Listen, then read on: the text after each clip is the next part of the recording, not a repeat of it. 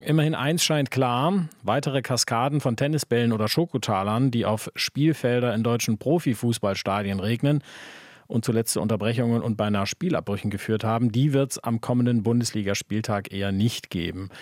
Denn der Grund für den Wurfprotest von vornehmlich Ultrafans, der hat sich erledigt. Einen Investoreneinstieg bei der deutschen Fußballliga DFL, also der Vereinigung der 36 Profiklubs, den wird es nicht geben. Die DFL hat diese Pläne gestern am späten Nachmittag beerdigt. Also kein Wurfprotest mehr, aber eben auch keine Investorenkohle. Reden wir über diese Entscheidung und ihre Folgen mit einem direkt Beteiligten, mit Oliver Runert nämlich, Geschäftsführer des Berliner Fußball-Bundesligisten 1. FC Union. Guten Morgen, Herr Runert. Hallo, guten Morgen, Herr Kober. Ist das die richtige Entscheidung, die die DFL gefällt hat? Naja, ich glaube, es ist zumindest jetzt mal eine Entscheidung, die dringend notwendig war. Denn äh, Sie haben es gerade angesprochen, aufgrund der letzten Wochen ist es sicherlich einfach auch ähm, jetzt Zeit gewesen, sich final zu äußern und auch eine klare Aussage zu treffen, dass dieser Prozess, so wie er jetzt am Ende auch ähm, dazu geführt hat, dass sicherlich das Produkt Fußball, gerade auch bei den Menschen, die es schauen, ähm, dazu geführt hat, eher zu sagen, so kann es nicht weitergehen. Also es war der Fanprotest, der die ganze Sache zum Kippen gebracht hat, ja? Naja, es ist zumindest klar gewesen. Ich meine, auch im, im, Vorfeld der Fanproteste war es ja schon so, dass man auch sich darüber unterhalten hat, dass wie es zu dieser Abstimmung gekommen ist, beziehungsweise wie das Ergebnis zustande gekommen ist, auch wie der Deal insgesamt gewesen ist. Das hat ja auch unser Präsident Dirk Zingler schon gesagt, sicherlich eine, eine Vereinbarung ist, die so am Ende nicht gut war und hm. nicht für alle auch äh, die war, die man eigentlich wollte. Und deswegen denke ich schon, dass es jetzt am Ende auch ähm, richtig war, gestern diese Entscheidung zu treffen. Äh, wir dröseln das Ganze nochmal kurz auf, äh, worum es äh, genau gegangen ist. Also ein Investor sollte eine Milliarde Euro dafür zahlen, dass er anteilig an den Erlösen beteiligt wird, die die DFL durch den Verkauf von TV-Rechten zum Beispiel einnimmt. Und diese Beteiligung sollte maximal 20 Jahre laufen. Da gab es äh, im vergangenen Jahr meine Abstimmung dazu. Da haben die meisten Profivereine dagegen votiert. Im Dezember gab es eine weitere Abstimmung, nachdem da der Deal so ein bisschen äh, geändert wurde. Da gab es eine knappe Mehrheit dafür. Hat denn Union bei dieser entscheidenden Abstimmung damals dafür oder dagegen votiert?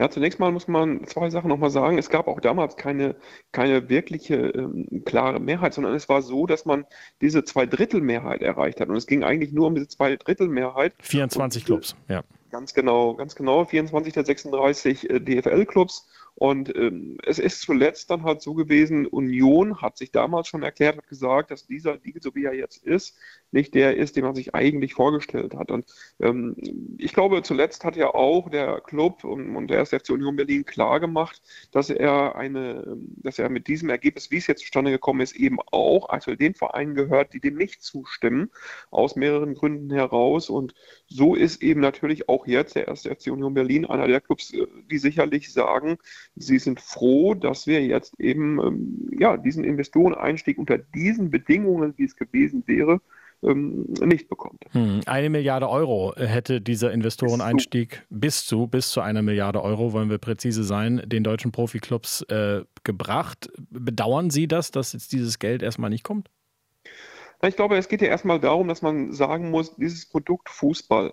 Und hier geht es ja um mehrere Rechte und trotzdem um die Wahrung von 50 plus 1 und von, von, von nicht dem großen Einfluss von Investoren, auch wenn das natürlich immer nur ähm, zu Recht auch von, von, von, von, von den Menschen kritisiert wird, die sagen, na ja, aber ähm, ist das dann am Ende so, wie hoch ist der Einfluss und, und diese Dinge? Also ich sage nochmal, das Produkt Fußball zu vermarkten, auch im Ausland, auch diese, diese, dieses, ja, Wirtschaftsprodukt Fußball, wo ja viel dran hängt, auch am Ende für die Vereine ähm, attraktiv zu gestalten, ist, glaube ich, etwas, was nicht mal das Entscheidendste ist, was hier kritisiert wird. Ich glaube, hier geht es wirklich darum, dass man intransparent gehandelt hat. Hm. Hier geht es darum, dass Menschen den Eindruck haben, dass man eben sie nicht mitgenommen hat und dass man ein Votum herbeigeführt hat, was am Ende eben nicht demokratisch gewesen ist. Weil die Abstimmung geheim war und 50 plus 1 müssen wir nochmal erklären. In Deutschland ist die Regelung so, dass die eingetragenen Vereine immer 50 Prozent plus eine Stimme, quasi die, die, die Mehrheit an äh, Profi ausgelagerten Profiklubs äh, halten müssen, sodass kein, kein externer Investor da die, die Mehrheit hat und machen kann, was er will. Äh, Herr Runert, international hinkt die Bundesliga bei der Vermarktung hinterliegen aus England und Spanien hinterher. Wer mal Urlaub in Thailand gemacht hat, sieht dort viele Liverpool-Trikots oder Real Madrid, weniger die von Union. Muss sich diese globale Sichtbarkeit der Liga ändern, Ihrer Meinung nach?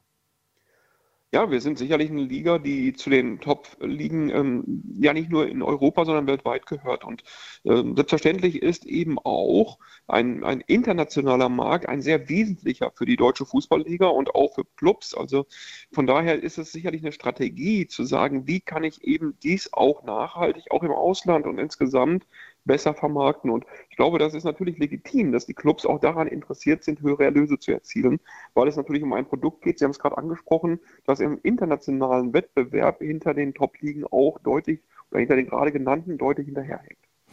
Das sagt Oliver Runert, er ist Geschäftsführer beim ersten FC Union. Wir haben gesprochen über den Einstieg eines Investors bei der Deutschen Fußballliga, den eben jene EFL nach massiven Fanprotesten abgeblasen hat. Herr Runert, vielen Dank für das Gespräch. Sehr gerne.